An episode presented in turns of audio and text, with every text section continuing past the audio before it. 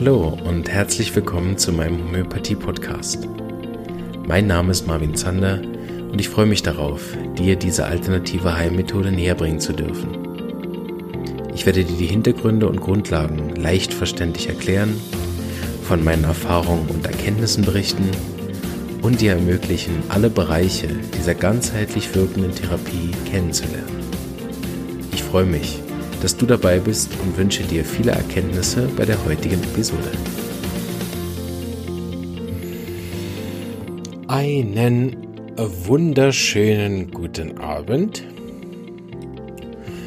Und äh, für die, die es auch hören zur Veröffentlichung, wunderschöne Weihnachtstage, die jetzt bald kommen. Ich hoffe, es geht euch gut und ihr habt dieses wilde Jahr unbeschadet überstanden.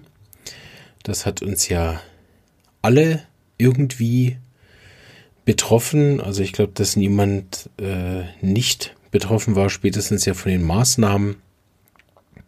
Ich muss sagen, mein persönliches Leben hat es jetzt nicht so stark verändert, da wir die ganze Zeit arbeiten durften und auch auf der Arbeit verhältnismäßig wenige Fälle hatten. Da hatten andere Homöopathen und andere ähm, sag ich mal, äh, ja, Landkreise äh, deutlich mehr Fälle und dadurch auch die Homöopathen mehr Fälle. Wir hatten bisher glücklicherweise nicht so viele Fälle und daher äh, ja, war auch das jetzt nicht irgendein mega Ansturm. Wir haben nur eine kleine interne Statistik geführt und können sagen, dass alle mh, Fälle, die sich bei uns gemeldet haben, die positiv getestet waren, äh, inzwischen nachhaltig besser und soweit ich das weiß, zumindest mal von meinen Patienten, ist keiner irgendwie nachhaltig äh, geschädigt bisher, keine bleibenden Symptome. So sehr erfreulich, da ja auch keine andere Therapie stattgefunden hat, war es also entweder die Homöopathie oder Placebo.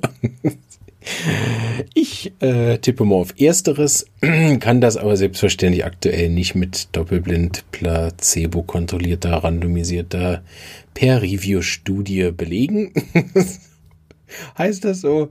Okay, aber ähm, die Patienten sind sehr zufrieden. Das Einzige, was mich persönlich wirklich interessiert und wie ja so oft man sieht, ne, ähm, Krankheit nimmt zu, seit dem Mittel stetig besser und auch ein sehr paar interessante Mittel dabei. Ich habe ja im Frühling mal so ein äh, Therapeutics aufgenommen mit vielen Arzneien, die so in äh, Krankheitsfällen zum Tragen kommen, die so Husten, trockenen Husten haben können. Und ich hatte jetzt zum Beispiel einen Fall mit dem Mangan. Nicht so ein häufiger Arznei, zumindest bei uns in der Praxis, der auch sehr gut gelaufen ist. Also auch wirklich ein paar äh, speziellere Mittel, die es gebraucht hat, was ich immer schön finde, dass man all diese Mittel im Kopf hat, nicht nur umsonst, sondern dass man sie mal auch einsetzen darf und sie dann natürlich funktionieren, ist natürlich für den Homöopathen immer so eine kleine Freude. So wie wenn man sich, keine Ahnung, eine neue Drohne gekauft hat. Gut, habe ich mir noch nie gekauft, aber vielleicht ist es ähnlich so, wenn man so ein neues Spielzeug hat, es mal ausprobieren darf und es dann funktioniert, das ist, glaube ich, einfach vielleicht auch so ein Männerding, wer weiß. Ähm, ja, aber heute nochmal ein, eine äh, Folge zu den Miasmen. Das so ein bisschen abgerundet ist, würde ich heute gerne nochmal explizit darüber reden, wie man denn selber noch ein bisschen Einfluss nehmen kann. Ich meine, man kann ja auch nicht sagen, ja, du bist jetzt psychotisch, Pech für dich. Und die einzige Heilung gibt es beim Homöopathen. Na, ist ja Quatsch. Ähm, es ist einfach die einzige Therapie, die ich kenne, die antimiasmatisch arbeitet, was natürlich aber auch daran liegt, dass keine andere Therapie die Miasmen hat. Wobei wir natürlich vererbte Sachen sehen können. Wir haben ja von der Dr. Susanne Schnittger gelernt, dass aus der Wissenschaft das wahrscheinlichste Äquivalent zur Miasmatik die Epigenetik ist, also das Epigenom des Patienten wobei das noch deutlich individueller ist als die Miasmen, die ja eine rechte Schablone sind. Mit ihren vier Schubladen ist das ja, weiß Gott nicht, sehr individualisierend. Ne? Und das macht ja auch Sinn, dass jeder ein einzigartige Epigenom hat, äh, so dass wir mit der Homöopathie zumindest von der Theorie da auch ganz richtig liegen. Das sehen wir auch, dass jeder individuelle Zustände, Ausprägungen hat. Das Individualitätsgesetz. Genau. Und wenn man, wenn man sozusagen sagen würde, dass die Miasmen das Epigenom des Patienten darstellen würden, ne, dann ähm, könnte man natürlich diese Einflüsse, die da sind, ähm, angehen, wie man eben sein Leben verbessert. Das haben wir auch in der Folge mit der Dr. Sonnenstedtke ein bisschen angerissen, dass man eben da nicht einfach machtlos den Genen und dem Epigenom ausgeliefert ist, sondern das tatsächlich ja beeinflussen kann und sich das auch wissenschaftlich gesehen verändert, respektive in Homöopathie wird das subjektiv wahrnehmen können oder durch die Arzneien anregen können. Ich denke persönlich, dass es äh, vielleicht im Laufe der Zeit sogar noch weitere Erkenntnisse dazu gibt, weil natürlich es trotzdem ja diese beobachtbaren Arten von Verläufen gibt. So die, das Epigenom muss nachher auch gewisse Parallelen bieten, dass man irgendwann erkennen kann, okay, das war ein individuelles Epigenom, aber es hat gewisse psychotische Eigenschaften. Ich denke, dass man das irgendwie erkennen muss, weil wir ja das nachher in den Symptomen, die sich manifestieren, ja auch sehen, dass es eben psychotische Verläufe gibt bei Krankheiten. Und wenn man die unterdrückt, diese psychotischen Verläufe dann in anderen Organen stattfinden, also muss es da irgendeine Sache geben, vielleicht am Schluss tatsächlich auch auf dem Genom, also auf dem feststehenden Genom. Ähm, gut, aber da will ich mich jetzt mal nicht so weit aus dem Fenster lehnen mit lauter Wörtern, die ich nicht studiert habe. Heutzutage muss man ja in alles einen Doktor haben, um darüber reden zu dürfen. Habe ich zumindest in Twitter immer das Gefühl. Ah, oh, du hast einen Witz gemacht über den PCR-Test. Weißt du denn überhaupt, was der PCR-Test ist? Ja, naja, also ich habe hier da gelesen bei dem und, und bei der Quelle und dann auf Wikipedia. Bzzz, Du hast auf Wikipedia gelesen. Was bist du denn für ein Honk? Das ist doch keine Quelle. Naja, das ist halt, halt so lange keine Quelle, bis Jan Böhmermann das in seiner Satire-Sendung gegen die Homöopathie verwendet. Dann ist Wikipedia eine ganz seriöse Quelle. Bis dahin ist das halt was für Vollhonks.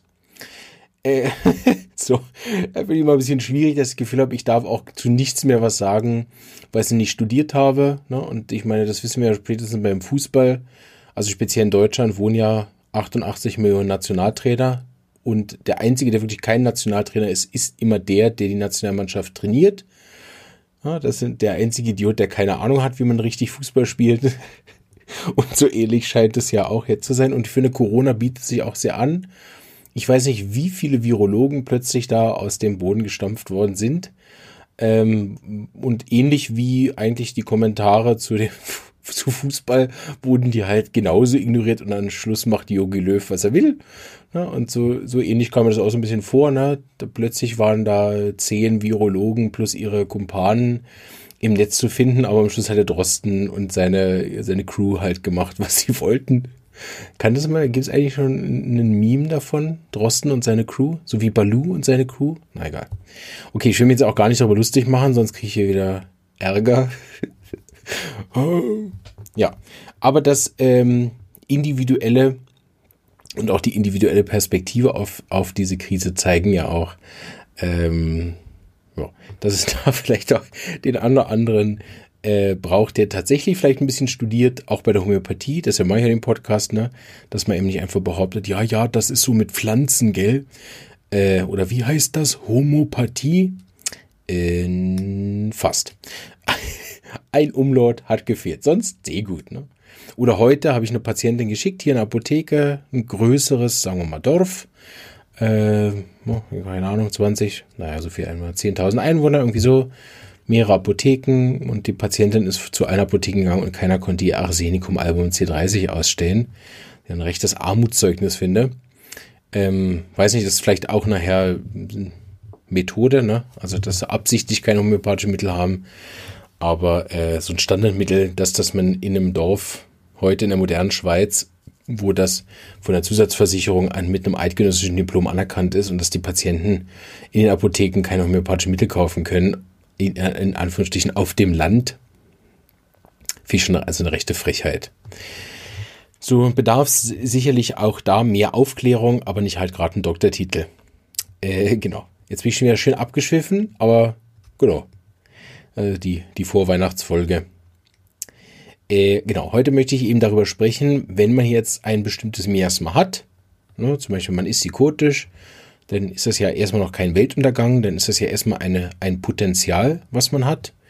Mm, und jetzt haben wir bisher sozusagen die negativ die negativen Potenziale besprochen von diesem äh, Miasma, weil es eben bestimmte Arten von Krankheiten auf diesem Boden gut wachsen. Ist also sozusagen ein Potenzial, ne? nicht, dass es immer auch sein muss. Und das unterscheiden wir dann in latent, also möglich, und aktiv, wenn sich halt eine tatsächliche Sekutsche Krankheit zeigt.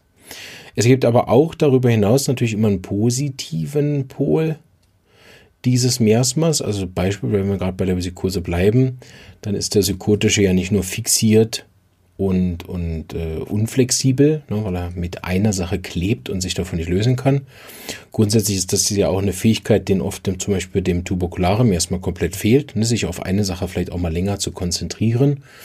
So ist es oft, dass zwar die tuberkularen Menschen die Genialität hätten, die Menschheit voranzubringen, sie aber leider nicht benutzen, sondern sie destruktiv irgendwo verschwenden in irgendwelchen Kleinkriegen und dadurch oft die psychotischen Menschen, die sind, die unser Land voranbringen, leider halt mit den fixierten Methoden von vor 5000 Jahren, weil wir haben das vor 5000 Jahren schon so gemacht. Und wenn das in 5000 Jahren auch so machen, weil das hat die letzten 5000 Jahre hervorragend funktioniert, Ne? Aber die machen halt mindestens was. Ne? Der Psoriker hat zwar tausend Ideen, hat aber nicht die Kraft, das durchzusetzen. Der Syphilitiker hat überhaupt keine Ideen.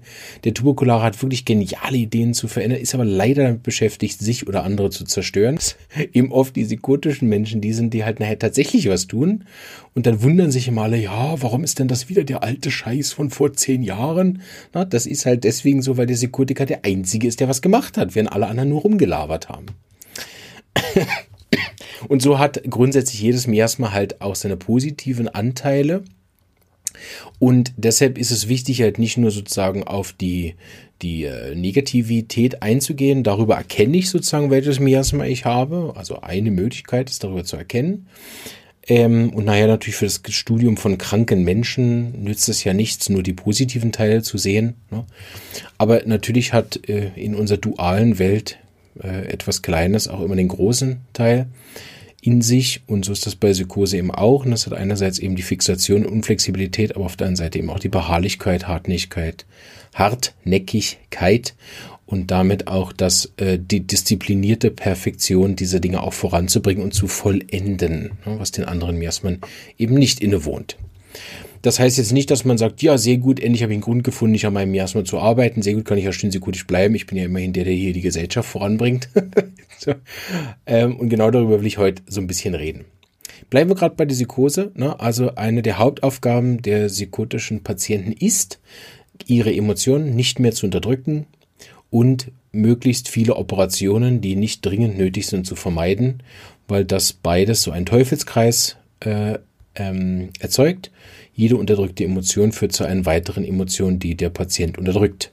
Jede Operation führt zu einer weiteren Operation, die zu einer weiteren Operation führt, zumindest je nachdem, wie aktiv ähm, das Miasma ist. Der Vorteil dieser Operation ist natürlich dann nicht nach zwei Monaten, sondern nach drei Jahren hat er die nächste und nach vier Jahren hat er die nächste. Oder andersrum meistens so nach erste kommt dann, dann nach zehn Jahren, dann nach fünf Jahren, dann nach zwei Jahren, dann nach drei Monaten, dann ciao. Ähm, also die Abstände werden etwas kürzer. Wenn da noch ein destruktiver Anteil vorherrscht, ist das oft eben eine Verkürzung von der Zeit. Ähm, auf der anderen Seite hat er aber auch Stärken, ne, die aber oft in einem Übermaß praktiziert werden. Ne? Also er ist so perfektionistisch, dass er halt auch keine anderen äh, Meinungen, dass er keine anderen Möglichkeiten, dass er keine anderen Wege sieht, die Dinge so zu tun. So das heißt, der psychotische Patient, je psychotischer ist, äh, desto weniger hört er diesen Podcast, weil ist viel zu viel Geschwätz und zu wenig auf dem Punkt und viel zu viel Gelache und so. Ne? Also grundsätzlich hört er den gar nicht, macht nichts. Ähm, aber die, die, die, je sekutscher der Patient ist, desto mehr darf er sich üben in Flexibilität und versuchen, die Dinge von anderen Seiten zu beleuchten. Das hilft nachher, dass die eigene Psychose sich ähm, immer mehr aufweicht. Natürlich mit Kombination mit der Homöopathie oder mit irgendeinem anderen Therapieverfahren, was das, was das heilen kann. Ich kenne halt einfach keins, das heißt ja nicht, dass das nie gibt. Kann man eben da sehr gut an sich arbeiten, aber natürlich nicht im Sinne von Arbeit und Arbeit, ne? nicht, nicht eine psychotische Veränderung versuchen mit einer psychotischen Disziplin zu erzeugen. Ich arbeite jetzt hart an mir, ne? Das meine ich nicht, sondern diese liebevolle, mm, entspannte Art, wo ich eben mit mir selber äh, sanfter werde, freundlicher werde und die Dinge etwas lockerer ansehe und mich eben darin übe, auch mal andere Meinungen mindestens durchzudenken, um herauszufinden, wie kommt denn der andere drauf. Selbst wenn ich nachher bei meiner eigenen Meinung bleibe, habe ich mich darin geübt, äh, in Empathie oder sagen wir mal mindestens in gedanklicher Empathie, ähm, ohne dann fixiert einfach sich, meine Meinung ist die einzig richtige und nur ich weiß, wie man äh, die deutsche Nationalmannschaft wieder zum äh, Weltmeistertitel führt, ne? sondern da vielleicht auch mal einzugestehen, dass es ja einen Grund gibt, warum man selber nicht Nationaltrainer ist, sondern Jogi Löw. Das hat ja irgendwo einen Grund. und den zu erkennen hilft. So die Psychose darf sich üben in Emotionen zulassen, weinen, schreien, schimpfen, die Emotionen rauszulassen, zu leben, äh, dadurch auch vielseitiger zu werden und sich in jeder Form zu bewegen. Das heißt nicht nur innerlich, ne, die leiden ja unter einer starken Monotonie des Lebens, sie machen immer das Gleiche und das über Jahrzehnte oft und über diese sitzenden Tätigkeiten oft oder das monotone gleichartige Leben, vielleicht auch noch mit einem monotonen gleichartigen Essen. Ne. Nicht nur, dass sie dann immer Pizza essen, sondern die essen auch nochmal dieselbe Pizza, ne, Beispiel. Dann ähm, ist das äh, natürlich auf die Dauer irgendwo schädlich. Also auch da Änderungen, ne? ein anderes Restaurant mit Absicht ausprobieren, mal eine andere Pizza nehmen. also nicht eine andere Pizzeria und dann da dieselbe Pizza nehmen, sondern wenn gleich zwei Sachen ändern. so. Also in irgendeiner Form wirklich diese Monotonie ein bisschen aufzubrechen. Ne? Gibt jetzt sicher noch mehr zu sagen, aber ich denke so als kleine Einstieg in das wollte ich das mal beleuchten, dass wir das auch im Podcast haben. Ich hoffe, das ist soweit klar, sonst äh, nachfragen. Beim Syphilitischen ist es ein bisschen schwierig, weil der Vollsyphilitische in seiner Destruktion Kaltblütigkeit, Gleichgültigkeit, ähm, ne, Unempfindlichkeit ist natürlich grundsätzlich mal schon kein Homöopathie-Besucher. Der hört in der Regel auch keine Podcasts, schon gar nicht solche. Ähm, ne, so können wir den grundsätzlich auch nicht groß ansprechen hier in dem Setting. Aber es gibt eben Leute, die haben syphilitische Anteile und die wahrzunehmen, das kennen oder das kennen die Leute, die prädiktive Homöopathie auch kennen, sehr stark, dass man sich eben sehr stark darauf konzentriert, auf dieses syphilitische Miasma, weil das eben, wie ich erklärt habe in der Folge vom syphilitischen Miasma, ähm, uns nicht viel Zeit lässt, wenn das mal aktiv wird. Das heißt, hier gilt es vor allen Dingen für sozusagen syphilitische Patienten, dass sie sich bewusst sind in der Patientenanamnese oder in der Familienanamnese, oh, ich habe einen äh, aktuell glücklicherweise latenten äh, syphilitischen Anteil.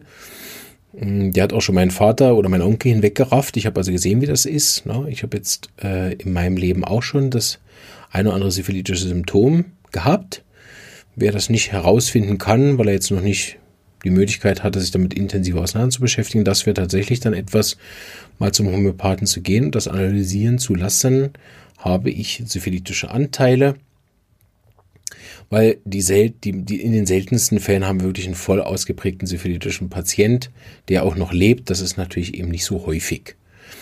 Und da habe ich ja, glaube ich, das Beispiel auch mal erzählt, wenn dann so plötzlich eine Krankheit auftritt, die man, die dann so einen syphilitischen Verlauf hat, ne, zum Beispiel eben von diesem äh, Zerstören der Zähne von innen heraus, schmerzlos, ne, aber sehr destruktiv, vernichtend. Man kann gar nichts machen, absolut therapieresistent für die Medizin und nicht selten auch für die Homöopathie, gell?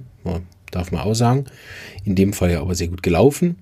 Ähm, ist das, dass man die Patientin versucht, natürlich dann intensiv aufzuklären, dass wann immer äh, möglich sie versucht, in die syphilitischen Auslöser zu vermeiden, die da ja auch sind, äh, Operation unter Unterdrückung von Gefühlen oder auch das impulsive Ausleben von, von äh, kaltblütigen Emotionen. Das ist natürlich schwierig, ne? der impulsive Anteil heißt ja genauso, weil er eben ja unkontrolliert ist. Ähm, genau. Einzelgängertum zu vermeiden, sich bei Hoffnungslosigkeit beginnen, schnell jemanden zu holen und eben möglichst früh immer beim Arzt zu erscheinen, vor allen Dingen, wenn die Krankheit mit irgendeinem fressenden, destruktiven, blutigen Anteil ist, grünblutige Sachen, schlecht heilende Sachen, Ja, die Tendenz ist der Syphilis nicht nur, dass es schnell geht, sondern die gehen halt auch viel zu spät zum Arzt. Oder wenn man weiß, dass man sehr syphilitisch ist, dass man schaut, dass man sämtliche Giftstoffe, die einen so zerstören können, Alkohol, Drogen, äh, exzessive Tätigkeiten, egal welcher Form, oder? Dass man so diese zu Übertreibungen neigt in irgendeiner Form, vor allem wenn es selbstzerstörerisch ist, zu viel Selbstkritik, äh, über Jahre zu spät schlafen gehen, zu viel Kaffee, ne? dass man, weil man weiß, man hat diese Tendenz, dass man das einfach möglichst lässt. Beim Tuberkularen ist es grundsätzlich, ähm, ja, kann man auch nicht sagen, am schwierigsten.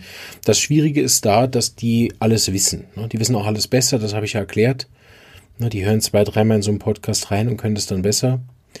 Ähm, oder zumindest können sie sagen, warum das ein Idiot ist, ohne dass sie halt für alle Folgen gehört hätten, was ja auch nicht gut nötig ist dafür. Oder vielleicht auch nach drei, vier, fünf Folgen kann man das ja auch sagen. Vielleicht gibt es ja auch Leute, die es ja auch besser könnten.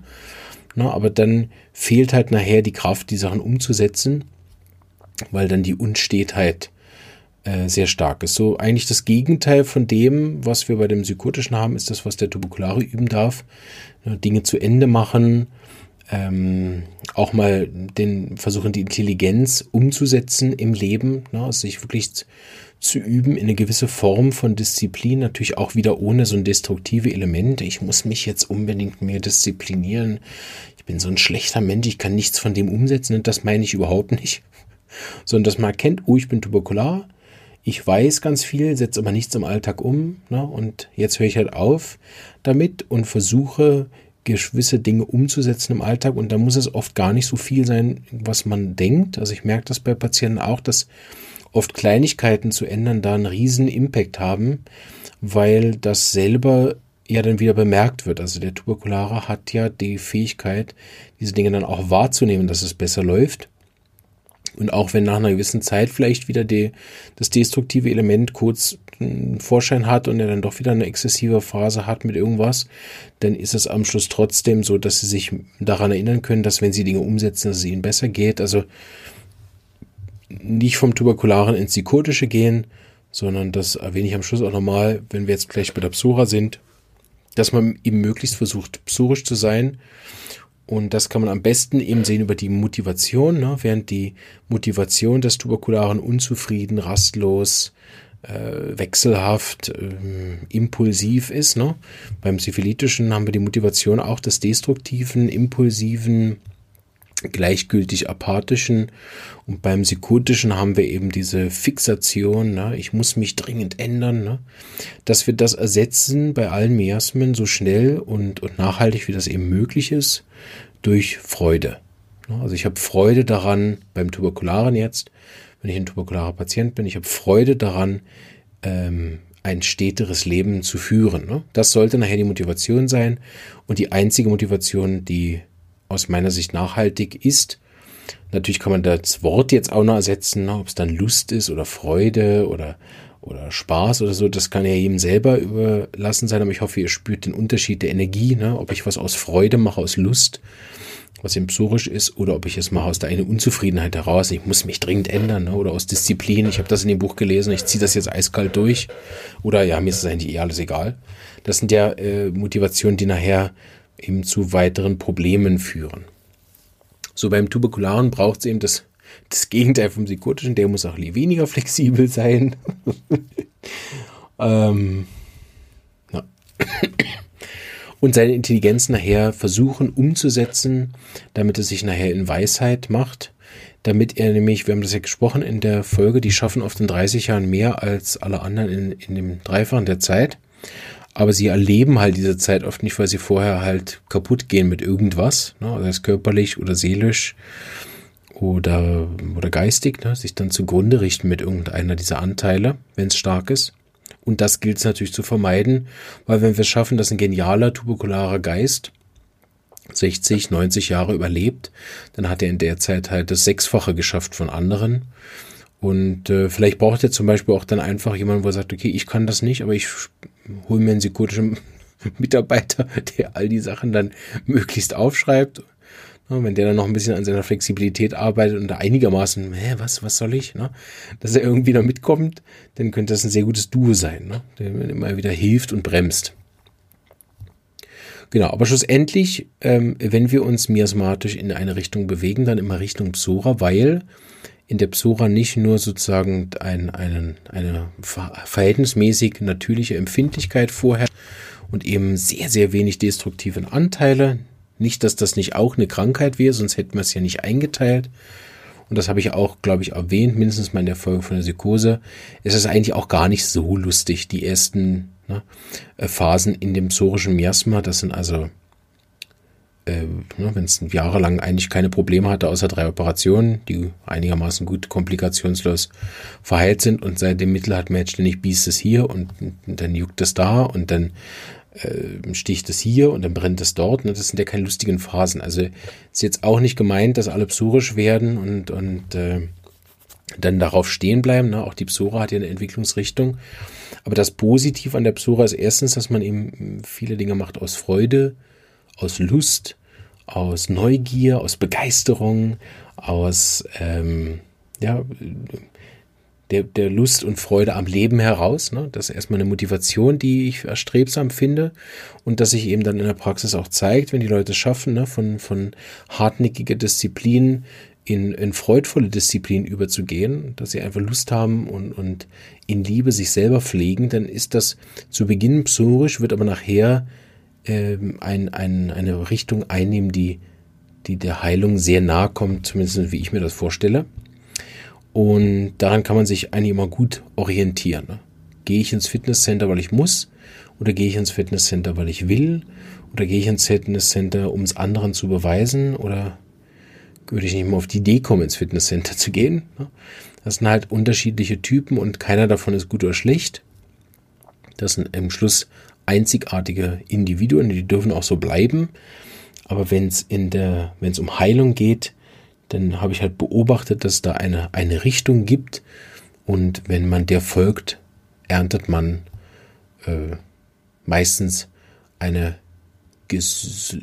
ein gesünderes, einen gesünderen Körper, Geist und Seele, also einen gesünderen Mensch. Äh, eben nicht in der Form, dass ich jetzt keine Symptome mehr habe, sondern dass die Symptome, die ich auspräge, weniger destruktiv sind, vor allen Dingen weniger nachhaltig sind, also die verschwinden auch von selber, so dass die Selbstheilungskraft auf der Ebene der Psora am höchsten ist. Und da ist es wichtiger nochmal zu erwähnen, dass hier allerdings die meisten Medikamente aus den Drogerien, Apotheken und Ärzten am besten helfen und auch homöopathische Mittel da, Similasan, Komplexmittel, Zahnungskügeli und so weiter.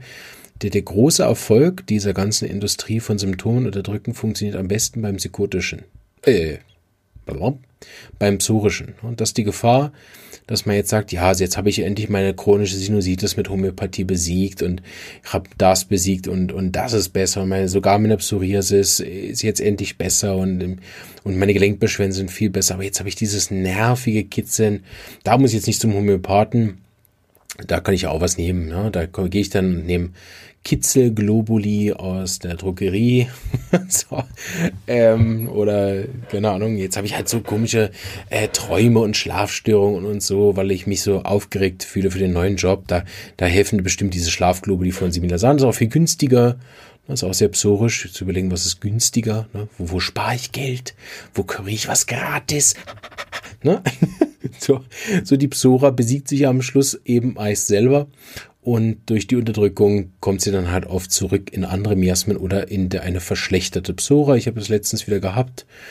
Ja, nach dem Mittel alles viel besser, aber jetzt an einem Ort, den sie nicht wollte, eine Warze, die da stört, und alles war viel besser und äh, dann hat sie geschafft, ganze zwei Wochen lang die Warze zu lassen, ohne mit mir darüber zu sprechen.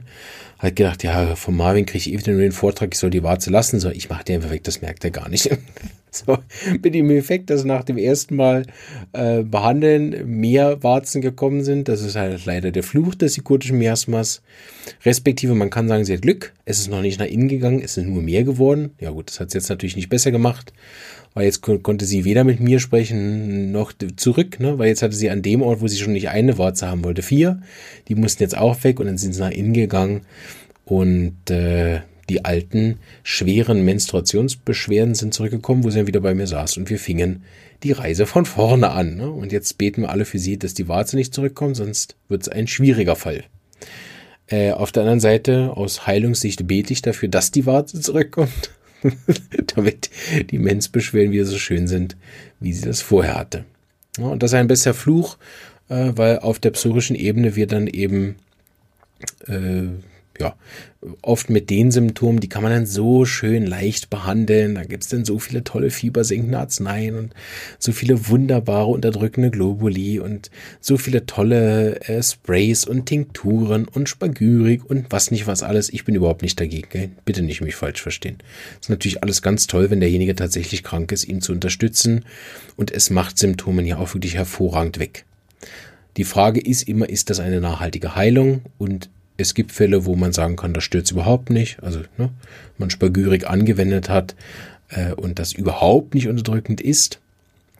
Aber eben es gibt auch genau die Fälle, weil diese Hausmittel ne, anzuwenden, wäre jetzt auch fatal zu sagen, ja, bitte keine Gemüsebrühe mehr trinken, weil das unterdrückt.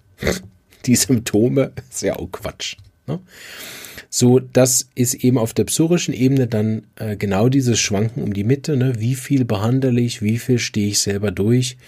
Oder man könnte auch andersrum fragen, wie gut verstehe ich denn die Signale meines Körpers? Wenn ich zu viel Stress habe und jetzt ein Symptom kriege, sollte ich das jetzt behandeln, egal mit was? Oder sollte ich vielleicht darauf hören? Na gut, hören hat jetzt eigentlich kein Miasma gern. Also ich kenne kein Miasma, was sagt, ich höre gern zu auf die Signale meines Körpers. so. ne, außer er ist psychotisch fixiert, dann vielleicht, aber ansonsten ne, hört da niemand drauf. Weil der Psoriker, der will ja Geld verdienen oder Hobby machen oder so. Ich will jetzt wieder klettern. Ja, aber dein Knie ist halt gerade wieder ein bisschen ganz. Vielleicht wartest du noch, bis es Fertigkeit ist. Nee, nee, das geht schon. Krach. Mhm. Und äh, genau. Grundsätzlich liegt aber auch auf der Psora ne, der positive Pol, die Empfindlichkeit, die Lust, die Freude, Spaß, das äh, Genießen, ne, ist alles psorisch. So am Schluss ist natürlich der, das Ziel, über die, die psorische Reizung hinauszugehen, weil die Psora das Problem hat, dass es dann zu viel, ne? Ein, eine Kugel Eis reicht nicht, es müssen drei sein. Ein, ein, ne? Ich meine, wer kann das schon, ne? Nur einen Chips zu essen aus einer Packung weiß nicht, in welchem buddhistischen Kloster sie sowas beibringen. Ne, oder nur die Hälfte vom Schokoriegel. Pff, also, also, also diese mentale Meisterleistung ist mir auch mit viel Homöopathie nicht geglückt. Ähm, ah, aber dieses zu viel von Dingen, die mir nicht gut tun, und damit meine ich nicht der Tuberkulare, oder die dann halt gerade vier Chipspackungen fressen, oder beim, beim äh, Syphilitiker, ne, die dann nicht ein bisschen Wein am Abend trinken, sondern jeden Tag eine Wodkaflasche. Ähm, ne, da, da, das meine ich nicht, ne? äh, sondern dass sie halt dann die Tendenz haben, zum Beispiel 100 Pläne gleichzeitig zu verfolgen und dann, ja, ich kann ja das genießen und das genießen und das genießen und wenn ich dann erstmal genug Geld verdient habe, dann, ne? so, da geht es eigentlich viel mehr bei der Psora um Ruhe. Und zwar nicht die psychotische Ruhe von Alleinsein irgendwo auf einem Gipfel, äh, in, einem, in einem Ferienhaus alleine für mich und will zwei Jahre keinen sehen, ne? Sondern geht es um die innere Ruhe, dass ich eben auch mal widerstehe, wenn es dann feine Sachen zu essen gibt oder feine Sachen zum Kaufen gibt und brauche vielleicht nicht das dritte Auto, das vierte Haus und die fünfte Frau oder noch das sechste Kind. Gut, heute ist es ja schon die Frage, ob ich das zweite Kind mache, ne? Weil ich will etwas haben, ist im Kern einfach psorisch. Das ist auch gut. Das macht den Menschen ja aus. Das soll auch nicht verschwinden. Aber nur weil ich das Bedürfnis habe, muss ich dem halt nicht immer nachgeben. So gewisse Art von Disziplin tut der Psora auch gut, solange das nicht ins Psychotische schwappt.